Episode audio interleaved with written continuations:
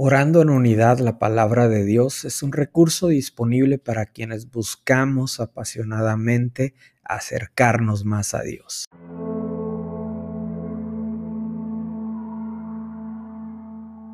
Primera de Juan capítulo 5 versículos del 1 al 5. Todo el que cree que Jesús es el Cristo ha llegado a ser un hijo de Dios, y todo el que ama al Padre ama también a los hijos nacidos de él. Sabemos que amamos a los hijos de Dios si amamos a Dios y obedecemos sus mandamientos. Amar a Dios significa obedecer sus mandamientos y sus mandamientos no son una carga difícil de llevar, pues todo hijo de Dios vence a este mundo de maldad y logramos esa victoria por medio de nuestra fe. ¿Y quién puede ganar esa batalla contra el mundo? Únicamente los que creen que Jesús es el Hijo de Dios. Al leer esta porción de la palabra, nos habla claramente qué significa amar a Dios. Amar a Dios significa obedecer su mandamiento. El amor a Dios se refleja en la rendición de nuestro corazón a Él, en la obediencia a su palabra. Todo hijo de Dios vence este mundo de maldad y logramos esa batalla por medio de nuestra fe. Y tenemos que recordar que lo primero que el enemigo quiere sembrar en nuestra mente será la duda, será el temor, miedo. Siempre buscará provocar que nuestra fe desfallezca, pues como hijos de Dios tenemos lograda la victoria por nuestra fe.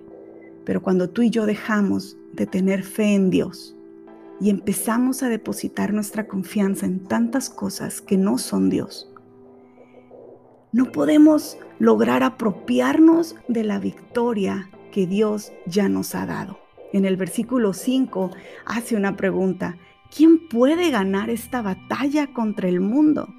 Y ahí mismo está la respuesta, únicamente los que creen que Jesús es el Hijo de Dios. Cuando tú crees que Jesús es el Hijo de Dios, crees en su poder, en su resurrección, en su redención en que Él ha pagado el precio de lo que nos separaba de Dios, el pecado, que ahora somos lavados por su sangre y hemos sido reconciliados con Dios por medio de Cristo. Mira, en Colosenses capítulo 2, versículo 7 dice, arraíguense profundamente en Él y edifiquen toda la vida sobre Él. Entonces la fe de ustedes se fortalecerá en la verdad que se les enseñó y rebosarán de gratitud. Edifiquen toda la vida sobre Cristo. No solo es el domingo en la iglesia, no solo es el ministerio del que somos parte el que debe edificarse sobre Cristo, es toda nuestra vida completa la que debe estar edificada sobre Él. Cada área de nuestra vida debemos edificarla sobre Cristo y así nuestra fe se fortalecerá.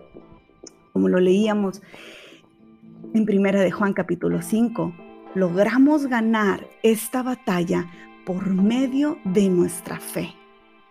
Hay batallas que estamos buscando ganar en nuestras propias fuerzas, edificándonos en nuestros propios pensamientos o en nuestra propia opinión o experiencia.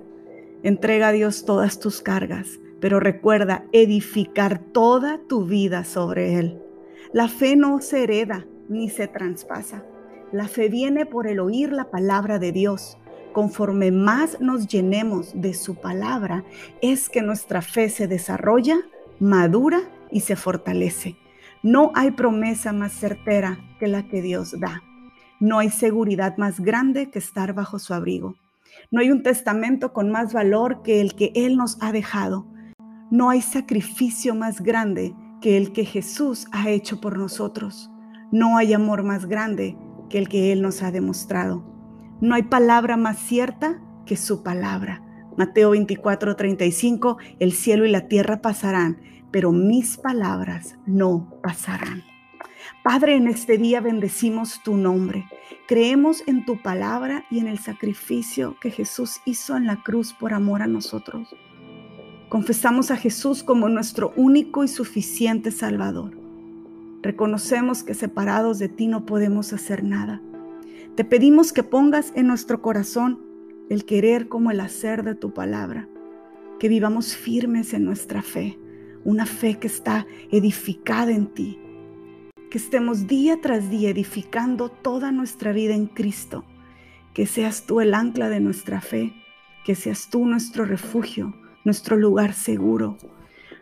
Padre, hoy venimos a ti en busca de tu rostro, buscamos tu dirección, buscamos que tú seas quien fortalezcas nuestra fe, que sea toda nuestra vida edificada en Cristo. Te pedimos que tú nos ayudes que sea tu Espíritu Santo el que nos dirige y nos guíe a toda verdad. En el nombre poderoso de Jesús. Amén.